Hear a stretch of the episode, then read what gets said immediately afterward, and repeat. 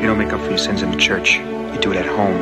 The rest is bullshit and you know it. Thank you so much. Now would you please just drink your fucking milk and shut the fuck up? Come on, let's go out. Nobody goes to the bathroom. Just when I thought I was out, they pulled me back in. So, hallo und herzlich willkommen zu Cap vs. App, dem Filmpodcast mit Maxime und Iskander. Heute mit der Folge 66 und den Filmen La Talente von Jean Vigo und News of the World von Paul Greengrass. Hi Maxime. Hallo, wie geht's? Ah, super. Das Wetter kalt, perfektes Filmwetter. Mhm. Auch äh, die Weine fließen. Es verändert sich gerade nicht so viel. Weißt du, wenn man so berufstätig ist, dann ähneln sich die Wochen irgendwie. also auch nicht. So große Überraschungen, so große Berg- und Talfahrten gibt es irgendwie nicht mehr, weißt du, wie in Studienzeiten so. Mhm. Ja. Du bist ja noch mitten im Studium eigentlich so, ne? In, oder, oder, in so einem Kosmos, sagen wir mal. Ja, nie endendes Studium, genau. Ja. Ähm, hier ist es außerordentlich warm. Ähm, ich habe auch in den letzten oh. Wochen ein paar Mal äh, oberkörperfrei Basketball gespielt. Ähm, What? Ja. das sind die schönen Seiten am Leben im Süden. Ich bin auch in der Vorbereitungsphase für meine Examen. Wenn ich sie schreibe, bin ich dann äh, dazu zugelassen, meine Dissertation zu schreiben. Ähm, deswegen bin ich etwas gestresst, ähm, mhm. beziehungsweise einfach sehr in meiner Arbeit vertieft und habe nicht wirklich Zeit für viel mehr als ab und zu mal rausgehen und ein bisschen Basketball spielen. Ja, dann lass uns doch heute die Folge nutzen, um so eine Wohlfühloase für dich äh, zu schaffen. äh, mal schauen, ob das funktioniert. Mal Guck sehen. Mal. Das hängt auch ein bisschen von dir ab, ne? Du musst schon mitspielen. Ja, wir sehen. Äh, was trinkst du denn? Ich trinke heute einen Wein, beziehungsweise ich trinke zwei Weine, aber den zweiten Wein erkläre ich dann bei dem zweiten Film, den wir besprechen. Und zwar beginne ich heute mit Somenjak. Das ist ein slowenischer Wein. Der Wein heißt Alter, ist eine Cuvée aus, ich glaube, ich glaube Weltschriesling und Grauburgunder, aber orange ausgebaut, also ein Maische vergorener Weißwein. Und so sieht er auch aus, so richtig schön orange, richtig rauchig, sehr spannend. Brücke schlagen zum Film, ne? News of the World. Wie, es riecht so ein bisschen wie ein von der Sonne versenkter Pferdesattel. Du schaffst das immer besser als ich. Ich trinke äh, schwarzen Kaffee. Nichts besonders. Trinken da auch Kaffee in dem, in dem Ding. also. ja. ja. wir haben ja mal äh, syntaktische und syntagmatische Elemente eines Genrefilms besprochen, ne? Ja. Ähm, es ist auf jeden Fall alles dabei in News of the World. Äh, ich fange einfach mal kurz mit, ja, mit dem Plot an. Ne? Der Protagonist ist Captain Kidd, gespielt von Tom Hanks. Er ist Kriegsveteran des äh, Bürgerkriegs, der seit vier Jahren jetzt vorbei ist. Das Jahr ist 1870. Captain Kidd wandert von Dorf zu Dorf in Texas und fungiert als Zeitungsvorleser. Das ist eine Art Unterhaltung, wo er sich vor ein größeres Publikum stellt nachts nach der Arbeit, Nachrichten aus aller Welt äh, für das Publikum als Unterhaltung vorträgt. Auf dem Weg zur nächsten Gage trifft er ein junges Mädchen oder trifft er auf ein junges Mädchen, äh, das Johanna heißt, gespielt von der deutschen äh, Helena Zengel, bekannt auch aus Systemsprenger. Dieses Mädchen ist seit äh, Jahren ein, ja, eigentlich eine Geisel der Kiowa-Indianer oder Native Americans. Sie, ja, ist gestrandet und Captain Kidd nimmt sie mit sich und versucht sie zu ihren noch lebenden weißen Verwandten zu bringen. Und auf der Straße begegnen sie Gewalt und Unmenschlichkeit und sie lernen eine Art Vertrauen zueinander aufzubauen und verarbeiten beide ihre diversen Traumata.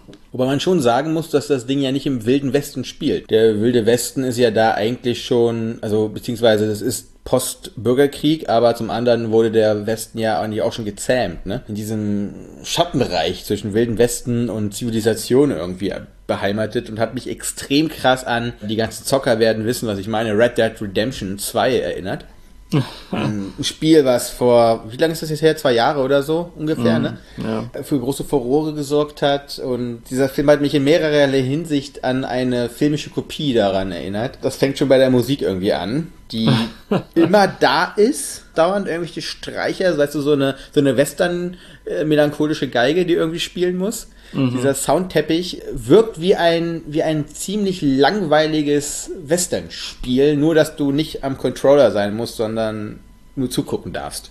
Ja, naja, ich finde es interessant, dass du schon die Vorlagen erwähnst, weil äh, da müssen auch True Grit und The Searchers erwähnt werden, mhm. weil das sehr klar äh, Einflüsse sind auf den Look und auch auf die äh, Problemlagen im Film. Und Tom Hanks ist ja in gewisser Weise auch ähnlich zu John Wayne in dem Sinne, dass sie beide eigentlich keine große äh, Vielfalt an äh, schauspielerischer Begabung haben. Sie, sie spielen Personas. Das ist für John Wayne dieser taffe, aber irgendwo menschliche Mann des Wilden Westen und für Tom Hanks ist das immer ein anständiger Mensch in unanständigen Zeiten. Also die, die mhm. Spanne ist da nicht besonders groß, aber das, was sie machen, ist sehr professionalisiert und sehr charmant ähm, in mhm. gewissen mhm. Situationen. Obwohl ich schon sagen muss, dass Tom Hanks, mich verfolgt ja der Mann schon etwas länger in meiner, in meiner filmischen, ja, äh, Rezeptionsvita. Das beginnt schon bei mir mit Sleepless in Seattle, mit diesen ganzen Rom-Coms, womit er eben angefangen hat. Und dann ist er ja immer weiter in diese ernsthaften, dramatischen und Charakter Charakterrollen ja so reingegangen. Zu ein paar Jahren ist er so ein bisschen so eine Persona non grata für mich geworden, wenn irgendwo ein Film mit ihm war, ob das jetzt Bridge, Bridge of Spice ist oder dieses Hologramm für einen König oder so.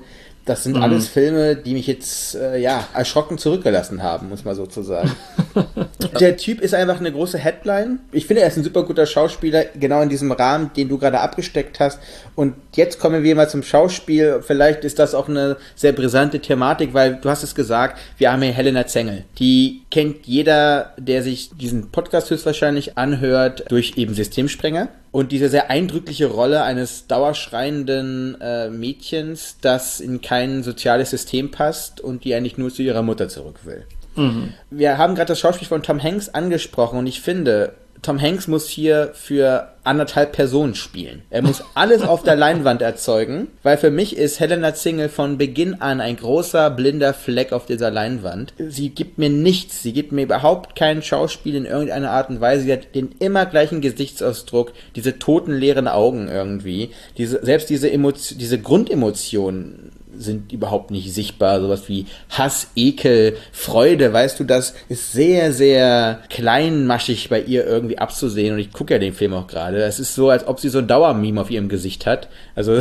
so das Helena Zengel-Meme die ganze Zeit durch diesen Film trägt. Und das Ding ist ja auch, dieser Film ist ja voll mit Dialogszenen. Sie versteht ja in vier Fünftel des Films ja gar nichts. Irgendwann lernt er ja so ein bisschen Kiowa. Der Typ muss ja dauernd in ein leeres Nichts reinsprechen. Das war echt schwer zu ertragen, um das zu gucken gucken, weil es war von Anfang an für mich, äh, ja, diese, diese, diese Schauspielbürde, die er trug. Ja. Ich weiß, ich rede mich ja gerade in Rage und ich mache ja so hier den Erzähler nieder und, ähm, aber wie hast du denn ihr Schauspiel gesehen? Gar nicht mal so schlecht, weil sie diese Figur spielt, die nirgendwo wirklich hingehört. Das ist dann auch äh, gewissermaßen ein Wiederaufleben ihrer Rolle in Systemsprenger. In diesem Sinne fand ich auch die Interaktion zwischen ihr und Tom Hanks gar nicht so schlecht. Es gab ein paar Momente, wo es wirklich ins Kitsch abgerutscht ist. Also vor allem die letzte Szene. Da habe ich wirklich einen Brechreiz bekommen, weil das so überzuckert war. Aber sonst eigentlich, eigentlich fand ich es ganz okay. Also da hatte ich nicht so viel zu bemängeln. Also sie ist für mich immer noch gewissermaßen ein, ein unbeschriebenes Blatt. Ich habe nicht so viel gegen ihre Schauspieltalente auszusetzen. Du hast es ja gerade schon drin gehabt, in dem Sinne spielt sie eigentlich Systemsprenger im südlichen Westen der Vereinigten Staaten, so mm. im, in, im Postbürgerkrieg. Es, die erste Szene, in der wir sie sehen, was tut sie da? Sie schreit. In diesem Film auch wieder. Ja. Und ihr renitentes Verhalten, ich gucke ja den Film gerade wieder auch nebenher, gerade verweigert sie halt den Löffel, weil sie halt den, von den Kiowa gelernt hat, dass man eben mit den, mit den Händen isst. Das Problem, was ich damit habe, ich verstehe nicht, warum sie sie genommen haben. Nur weil sie ein blondes Mädchen ist und äh, weil sie eine ganz gewisse Prominenz erhalten hat durch Systemspringer, casten sie sie wieder genau für eine Rolle, die ja in die gleiche Kerbe schlägt, wie das, was sie bei Systemspringer gemacht hat. Und dann, trotz allem, es tut mir wirklich leid, ich habe keinen anderen Gesichtsausdruck außer einen. Ihre, mit ihren Augen macht sie nichts. Sie, sie tut nichts mit ihren Augen. Und das, und wir haben ja schon so grandiose kleine oder KinderdarstellerInnen gehabt, ne? Florida Project, Capernaum. Mhm. Wenn ich das vor Augen habe und wie ich dort von Minute eins reingezogen werde, eben auch in die Welt eines Kindes, ich kann mit ihren Emotionen überhaupt nichts anfangen. Sie leistet für mich keine Arbeit auf der, auf der Leinwand. Und das mhm. war, das war sehr, sehr lähmend. Vor allem, wenn wir dann noch auf die anderen filmischen Mittel eingehen, die mich jetzt auch nicht unbedingt dranhalten. Ja, ich meine, was du hier ansprichst, ist für mich eher symptomatisch für eine fehlende Vorstellungskraft der Filmemacher. Und das beginnt bei Paul Greengrass, aber bezieht sich auch auf Bild und Schnitt, die für mich einfach so wenig Einfallsreichtum zeigen ähm, das ist wirklich wie nach Zahlen gemalt, wie dieser ganze Film zusammengekommen ist. Und ich meine, beim Bild, äh, die etlichen Drohnenaufnahmen, das ist, ich will dabei gähnen. Und man kriegt dann noch den Lensflare, also diese optischen Effekte, entweder nach Sonnenaufgang oder Sonnenuntergang aussieht, ähm, die sehr dramatisch wirken sollen. Aber das mhm. sieht alles für mich nach Autowerbung aus. Ähm, ich erwarte da fast, dass ein, ein, ein Porsche um die Ecke gefahren kommt. Nicht bei dem Gelände, sorry, das muss irgend so ein... Äh, oder Range Rover von mir aus. Ja, wie heißt das denn, Crusader oder wie heißen eure Autos da? Diese fetten Dinger, die 30 Liter verbrauchen, wenn man einmal aufs Gas drückt. Mhm. Ja, genau. Beim Schnitt ist es noch schlimmer. Es gibt eine Szene, das hat mich äh, wirklich so schockiert und ich glaube, das kann man wirklich als Musterbeispiel nehmen dafür, wie man einen Film nicht schneiden soll. Da kehrt Tom Hanks nach Hause zurück. Er ist seit acht Jahren nicht zu Hause gewesen und äh, er kann er kann sich einfach nicht dazu bringen, nach Hause zu gehen nach Ende des Krieges, weil er so traumatisiert ist. Und zum ersten Mal kehrt er nach Hause zurück und tritt in sein Heim ein. Wie das geschossen ist und wo da die Cuts gesetzt worden, das das ist für mich so unnachvollziehbar. Es gibt eine Szene, da schließt er die Tür auf. Man hätte drei, vier, fünf Sekunden geben können, damit sich diese Szene entfaltet. Aber nein, Paul Greengrass schneidet da einfach. Aus unerklärlich. Mhm. Der Typ steckt den Schlüssel ins Schloss und dann kriegen wir eine, eine neue Aufnahme. Einen neuen ja, Shot. Backshot das ist alles so, was damit passiert, ist einfach, dass der Raum absolut fragmentiert wird. Die emotionale Aufladung, die diese, diese Szene eindeutig erzeugen möchte, und das sieht man auch an der Musik, oder das hört man an der Musik, einfach zunichte gemacht wird, dadurch, dass das Ding geschnitten wird wie ein Jason Bourne-Film. Man kriegt kein Gefühl für, äh, für den Raum, für die Figuren, ähm, für die Handlung, die ja nicht das ist eine kleine Handlung, aber sie soll so viel tragen, ähm, aber sie, sie kann sich nicht entwickeln. Und ich fühle mich da wirklich als Zuschauer disrespektiert. Als würde man einfach erwarten, mit den stilistischen Elementen des Films umgehen, als wäre das einfach eine Maschinerie, um die Narration nach vorne zu steuern. Ich möchte eine kleine Rechnung aufstellen. Ich habe mich nämlich auch am, am Schnitt äh, sehr gestoßen. Die Szene, die du gerade hattest, auf jeden Fall, eigentlich kannst du fast jede Szene nehmen, weil der Schnitt ist in den gesamten Film gleich. Und ich würde eine andere Szene nochmal exemplarisch rausgreifen. Und zwar, das ist die, in der es die erste emotionale Annäherung geben könnte zwischen äh, Kid und Johanna. Das ist die Szene, wo er ein bisschen Kiowa lernt. Ne? Mhm. Sie sind auf diesem Wagen und fahren durch diese Prärie. Die Szene geht los bei Minute 55 und 7 Sekunden und endet bei 58,44. 3 Minuten und 37 Sekunden. Innerhalb dieser Zeit gibt es 46 Shots.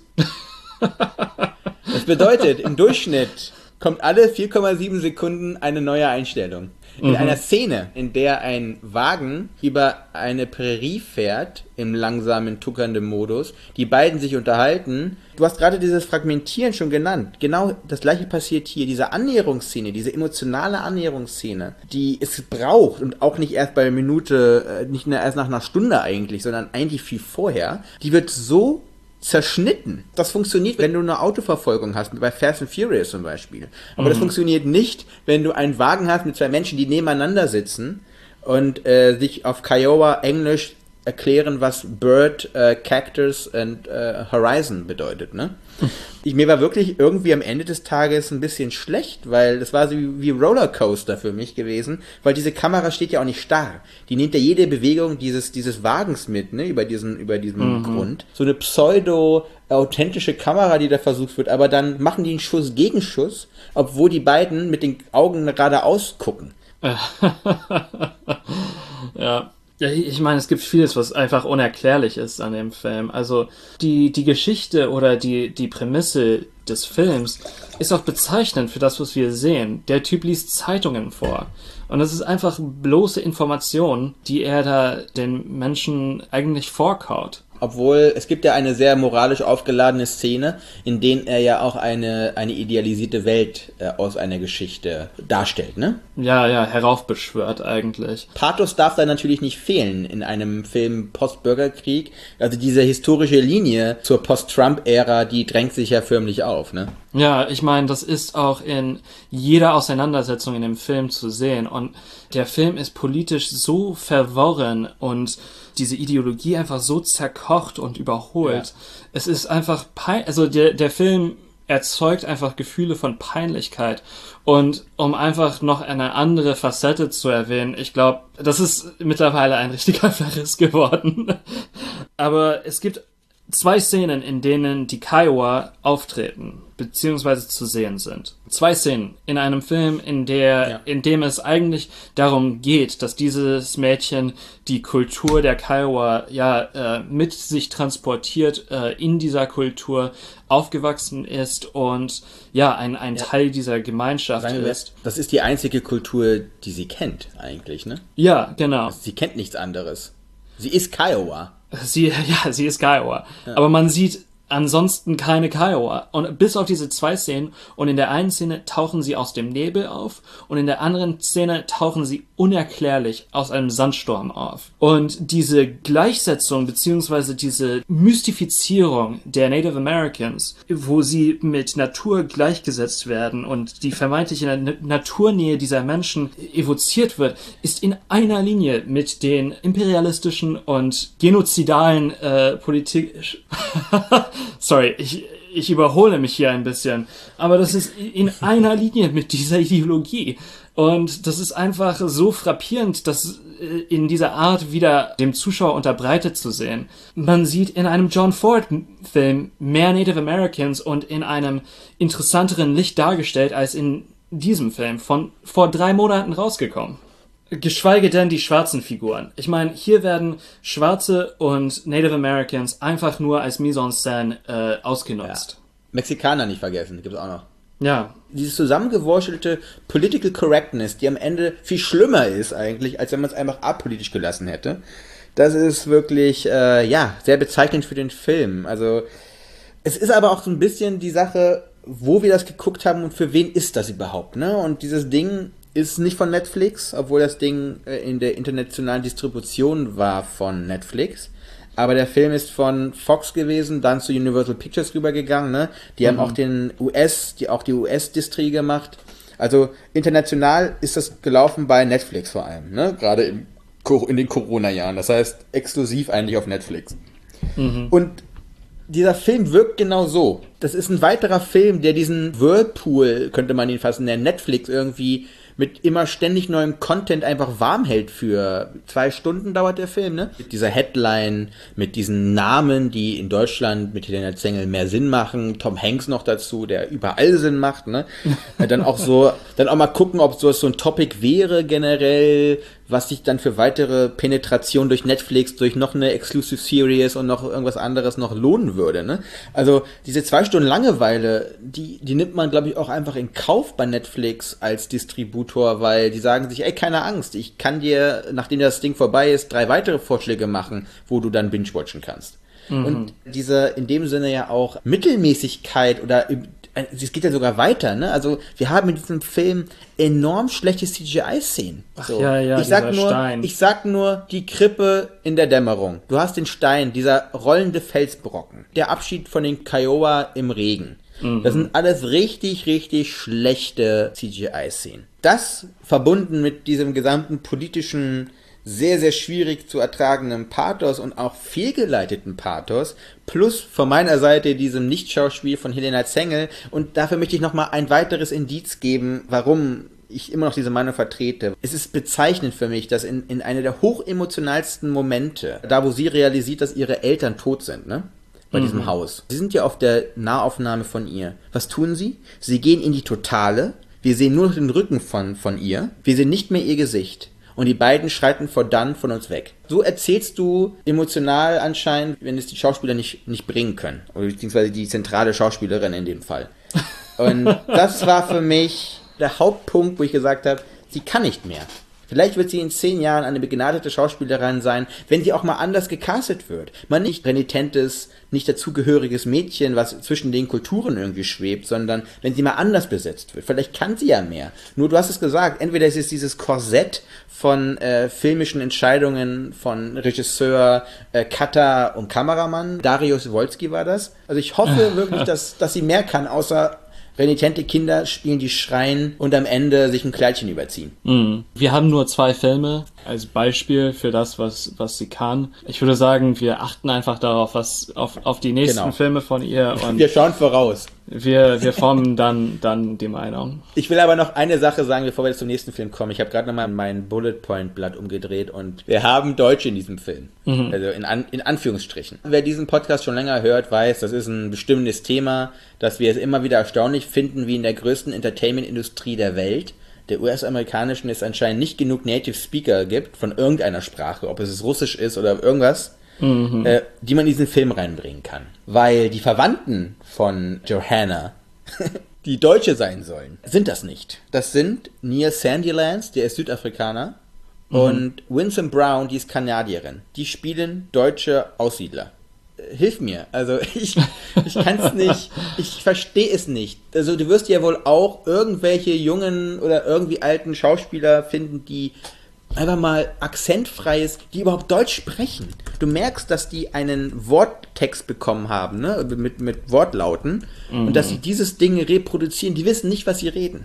Und das ist schwierig, wenn es darum geht, dass die perfektes Englisch sprechen als Auswanderer, aber ihre Muttersprache nicht können. Ja. Und wenn man so überall, guck mal, alle, alle Kleidung ist mit Staub benetzt, alles haben die versucht, so, sagen wir mal, authentisch aus unserer heutigen Sicht so möglich, wie möglich zu gestalten. Und dabei so bei so elementaren Punkten wie eben der richtigen Besetzung von Figuren komplett versagen. Oder ist das einfach eine bonierte, imperialistische Haltung von US-Entertainment zu sagen, so was so dieser Gruber-Moment aus Die Hard, hat sich da seitdem nichts verändert? Irgendwie? was, was zur Hölle ist das? Und das macht mich wütend. Das, also du merkst, jetzt bin ich genauso wütend wie du. ja. Ja. Da bleibt ja auch nichts anderes übrig. nee, wirklich nicht. Also wenn man, wenn man wirklich einen, einen Western mit äh, deutschen im amerikanischen Wilden Westen sehen möchte, äh, kann ich Gold von Thomas Arslan empfehlen, 2013. Lohnt sich auf jeden Fall. Viel besser als News of the World. Besser genau. investierte Zeit auf jeden Fall. Da bist du bei einem sehr guten Punkt. Lass diesen Film einfach aus. Einfach. Wenn ihr Helena Zengel sehen wollt, guckt euch lieber nochmal Systemsprenger an. Wenn ihr Tom Hanks sehen wollt, habt ihr 100 Millionen Filme, die ihr euch angucken könnt. Wenn ihr Western gucken wollt, gleiches Thema. Also, ja. Lass uns lieber zu etwas um unsere Stimmung wieder so ein bisschen. Das sollte ja eigentlich eine kleine relaxing Session werden für dich. Ja, vielleicht, vielleicht, vielleicht ist das auch die Art und Weise, wie ich, äh, wie ich mich entspanne, ist mich so, über Katharsis, andere Sachen ne? aufzuregen. Ja, ja genau. genau. Aber das, damit ist jetzt vorbei, glaube ich. Ja weil wir jetzt über La Talente reden von Jean Vigo aus dem Jahre 1934. Einer von seinen zwei fiktiven Filmen, ne, glaube ich. Ja. Das war sein letzter. Er ist auch in der Auswertung dieses Filmes an den Folgen der Tuberkulose gestorben. Aber beginnen wir mal vorne. Und worum geht es eigentlich? Und zwar, La Talente ist der Name eines Schiffes. Der Captain davon ist Jean, der heiratet die junge Juliette. Beide werden gespielt von Jean Dastier und Dieter Parlot. Auf diesem Schiff sind auch noch zwei weitere Leute, ein Schiffsjunge von Lefebvre gespielt und Père Jules, so die gute Seele des, des Schiffes, könnte man so sagen, ne? von Michel mhm. Simon gespielt. Wir sind dabei, wie dieses junge Ehepaar durch die Irren und Wirren ihrer Ehe gehen auf diesem Schiff. Äh, das ist so ein Frachter, der so, ja, nicht wirklich weiter gekennzeichnete Ware von einem Punkt zum anderen Punkt in Frankreich. Dann landen sie in Paris und diese große, weite Stadt, sie kommt nämlich aus einem kleinen Dorf, hat viele Incentives, die sie ein bisschen wegrücken von Jean, sagen wir mal. Mhm. Ja, so einfach ist es. Das ist ein kurzer Film von 89 Minuten mit einer sehr, sehr klaren Story. Ja. Und da einen so unfassbar großen Kosmos, der dadurch aufgemacht wird. Und das liegt zum Teil auch an Jean Vigo als Filmemacher selbst, ne? Ja, auf jeden Fall. Und du sagst es ganz richtig. Also diese, diese Einfachheit ist wirklich täuschend. Ich sehe den Film jetzt zum dritten oder vierten Mal und mhm. bin jedes Mal so mitgenommen von diesem Film und es ist ein sehr ruhiger Film, der aber trotzdem wirklich große, große Emotionen auslöst ähm, und eine fast lyrische Qualität ausbreitet und ja, für mich einfach auch im, in Gesprächen mit Freunden immer wieder ein Touchstone. Das ist etwas, was ich Freunden immer wieder empfehle. Ja, das ist ein Augenöffner, ne? Mhm. Muss man auch einfach sagen. Ich muss ganz kurz, apropos Augenöffner, ich muss äh, mir einen, meinen zweiten Wein holen. Den habe ich ganz vergessen. Meine, ja, gönn dir. Den habe ich ganz vergessen in meiner Euphorie über La Talon.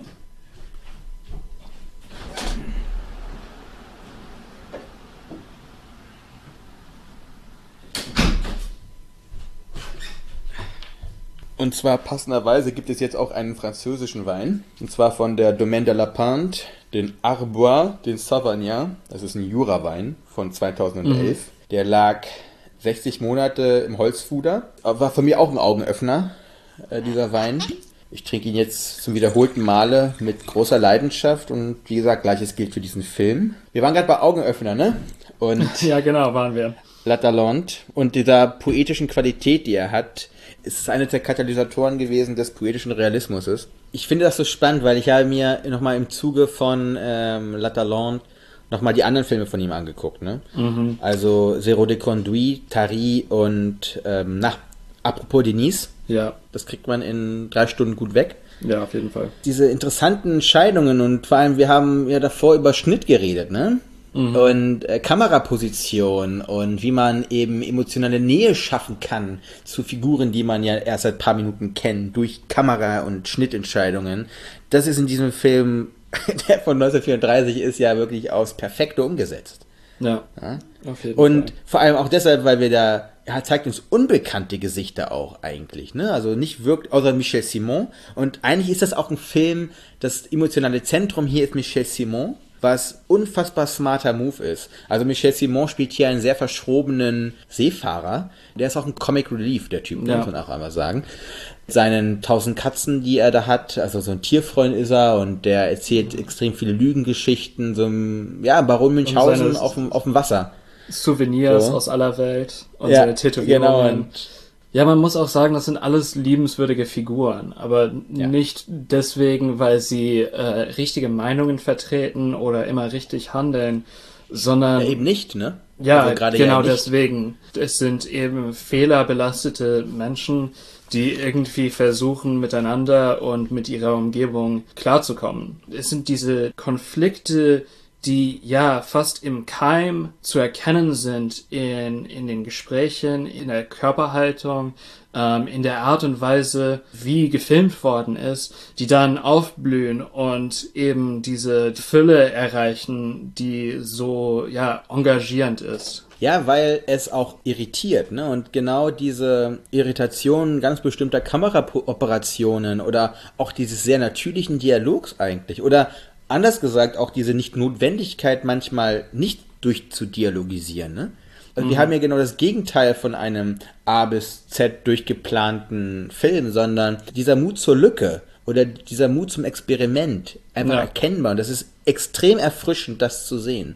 Und äh, obwohl das ein Film von 34 ist, ich finde, das sind Filme, die die fesseln ein, weil, weil es so viel zu entdecken gibt und weil man denkt, dass es ja so viel, so viel Anarchie eigentlich von Kamera, die heute irgendwie, ja, weiß ich nicht, so eingeschlafen ist zum Teil, ne?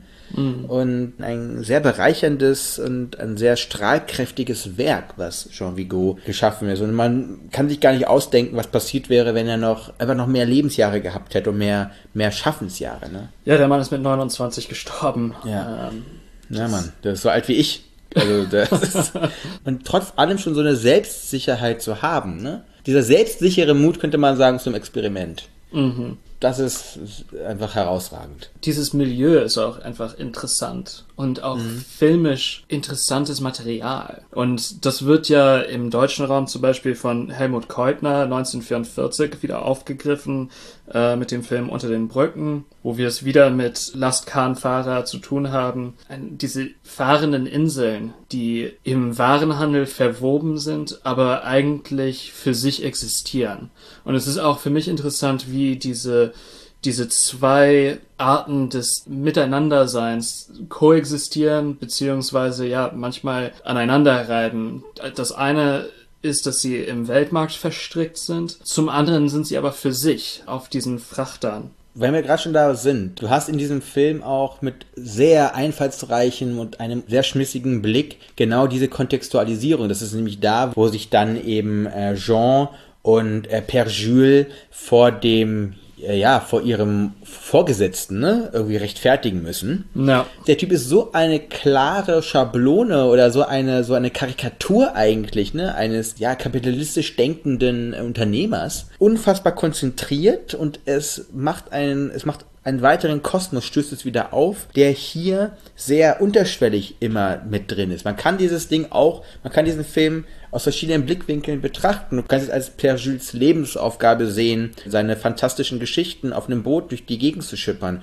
Du kannst Juliette nehmen, die eben das als Weg zur Welt gesehen hat. Du kannst aus jedem Blickwinkel von diesen Personen äh, eine andere eine andere Dimension aufstoßen. Das ist so schön, einfach wieder zu sehen, dass es auch mit wenig geht. Weniger wirklich manchmal mehr ist. Und du da nicht unbedingt fette CGI-Effekte brauchst und tausend Dialoge und, ne, und vor allem tausend Schnitte und Cuts und äh, Einstellungen. Es ist so viel einfacher, diesen Zauber des Kinos rauszubringen, wenn du einfach nur weißt, was du wirklich erzählen willst, ne? Mhm. Ja, absolut richtig. Ich habe eigentlich nicht mehr so viel zu sagen zu dem Film. Es ist für mich eine klare Empfehlung. Schade. Schade, dass äh, wir so viel lange über den einen Film geredet haben. ja, aber es ist, es ist eine klare Sache zum anderen, was La Talente ist, ne?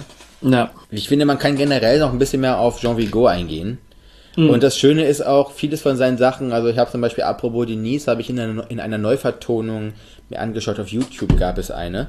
Mhm. Äh, das ist ein Stummfilm in Schwarz-Weiß von 29, also sein, Erst, sein Erstlingswerk, dokumentarischer Kurzfilm. Extrem spannend, weil er eigentlich auch schon viele Mittel der Nouvelle Vague oder eben auch von, wie heißt er nochmal, der Film hier, La Jetée. Ach so, Chris Marker meinst du? Extrem viel vorwegnehmen in diesem Film schon. Ja. Zum einen diese Kontrastierung oder diese Abhängigkeit eben von Arm und Reich in einer auch in einer so interessanten Darstellung von eben arm. Also das sind die Leute, die die Palmen zurechtschneiden oder die Kellner, die schon die Schirme auf die Tische bringen, wo danach die Flaneure an der Promenade bald kommen. Ne? Also diese mhm. mit diesen Entscheidungen schafft er eben mehr als einfach nur so eine Kausalitäten, sondern er schafft auch Zwischenräume und mit diesen experimentellen, zu dieser Zeit ja vor allem experimentellen Entscheidungen von extremen Aufsichten, von diesem Kamerablick, der sich unintendiert auf einmal dreht, Jump Cuts, ne? So, mhm. ähm, so eine Guerillakamera, wo du auch siehst auf einmal, dass die Leute, die daran vorbeigehen, reingucken, ne?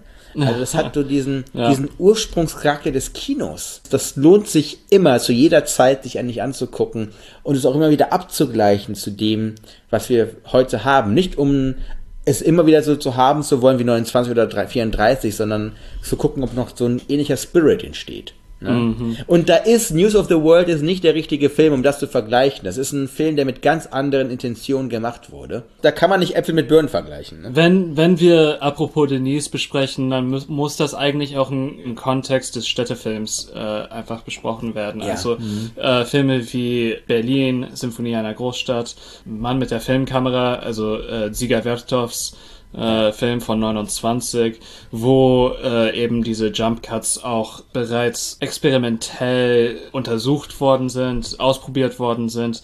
Das ist ja eigentlich an der Avantgarde der europäischen Filmproduktion in den späten 20ern und frühen 30ern gewesen. Also Leute wie Laszlo Maholinage sind auch dabei. Apropos Denise ist interessant, weil er sowohl das Experimentelle des Städtefilms hat, aber auch diese lyrischen Passagen enthält, die wir bei äh, La Talente sehen zum Beispiel. Ähm, ja. Der Film beginnt mit einer äh, Luftaufnahme von der Stadt. Man mag vielleicht in diesem Moment auch an Leni Riefenstahl erinnert sein. ähm, Aber es gibt auch diese unglaublich schönen Szenen des Karnevals äh, in der Stadt, die ja. wirklich die einen wirklich mitnehmen und die wirklich sehr dynamisch sind.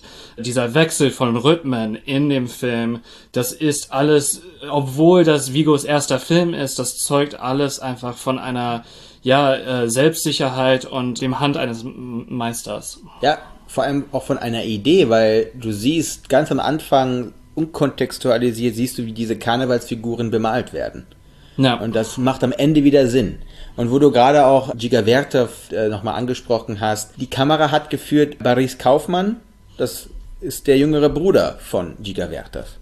Also mm. du, du merkst, hier ist eben eine Keimzelle des Kinos und eine auch lange verschüttete Keimzelle, muss man ja sagen. Ne? Der Film wurde, zum, wurde zuerst verboten ja. war danach verschüttet. Dann gab es eine kastrierte Version, die 20 Minuten kürzer war. Und erst seit, keine Ahnung, glaube ich, 10 oder 12 Jahren oder sowas, ne, gibt es wieder eine, äh, im größeren Sinne eine Version, die dem entspricht, was Jean Vigo damit wahrscheinlich beabsichtigt hat. Ne? Ja. Genau diesen Shot des Kinos zu sehen, der von einer Zeit kommt, in der eben ja das Kino zu dem wurde, was wir ja auch lieben ich finde, das ist alleine ein Grund, sich damit mal auseinanderzusetzen. Und wenn dann der Film auf jeder Seite einfach überzeugt, auch aus unseren heutigen Gesichtspunkten, ja, es ist, äh, du hast es gesagt, ein, ein Meister, viele Meister und wie gesagt, ich gucke den Film auch gerade wieder nebenher, was, was Michel Simon da auch wieder abzieht, das ist eine, ja, eine raubärtige Urgewalt eigentlich, mit ganz viel Herz. Ja. Also eine archaische Figur einstiger Zeiten. Ne? Der Typ war ja zu der Zeit 39 und der spielt einen eigentlich älteren Typen mhm. und der macht das so überzeugend und er wird gerade hier von Jean gerade komplett sturzbetrunken in seine Kajüte gebracht, ne? Und das ist so viel, ja, Magie, die von jeder einzelnen Person oder von jeder einzelnen Einstellung ausgeht. Also, ähm, ja.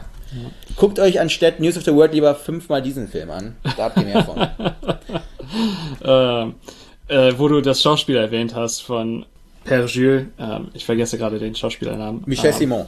Das erinnert mich an ein Zitat von äh, Michael Scorsese. Er bespricht in äh, irgendeinem Interview The Life and Death of Colonel Blimp. Ich will fast, dass das unsere nächste, unsere nächste alte Perle wird, ähm, von Emmerich mhm. Pressburger und Michael Powell. Ja, Roger Livesey spielt da äh, die, die Hauptfigur unseren Colonel Blimp und er musste fett spielen. Und das war nicht so wie heute, wo die Schauspieler 30 Kilo zunehmen oder abnehmen im Kontext des Filmes, sondern der Typ hatte ein gewisses Gewicht und er war ein gewisses Alter und er musste spielen. Und das ist das, was, was äh, für Scorsese in diesem Interview ähm, so bezeichnend ist, beziehungsweise so bezaubernd auch ist, ist, dass Paul und Pressburger, oder ich glaube, es war nur Paul, mit dem er gesprochen hat, gesagt hat, ja, der Typ war halt 35, hat aber einen 60-jährigen Mann gespielt und das musste er aus schauspielerischem Talent machen und das kann man nicht oder das muss falsifiziert werden in diesem Kontext. Aber ja, das äh, nur als kleines Nebenbei. Warum eigentlich nicht? Also da macht ja, da ist ja auch noch Deborah Kerr dabei, sehr gerne.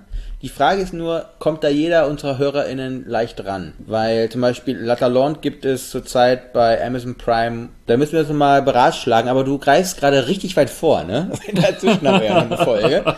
ja, das stimmt. Was besprechen wir da? Wir besprechen Minari von Lee Isaac Chung von 2020 und Coming to America von 2021 von Craig Brewer. Der letzte Film wird den meisten wahrscheinlich als Der Prinz von Samunda 2 äh, bekannter sein. also das, ich weiß gar nicht, von wem dieses Sequel erwartet wurde, aber auf einmal war es da. Ja. sagen, ne? wir werden unerwartet bereichert.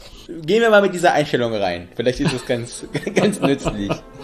Juti, okay. Alter. Dann bis zum nächsten Mal. Bis zum nächsten Mal und ein, ja, eine schöne Zeit bis dahin.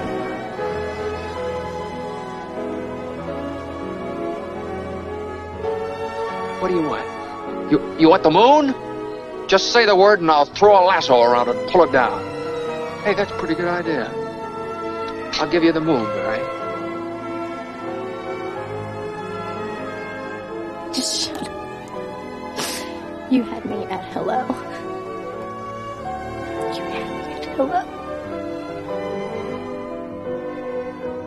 You should be kissed and often, and by someone who knows how.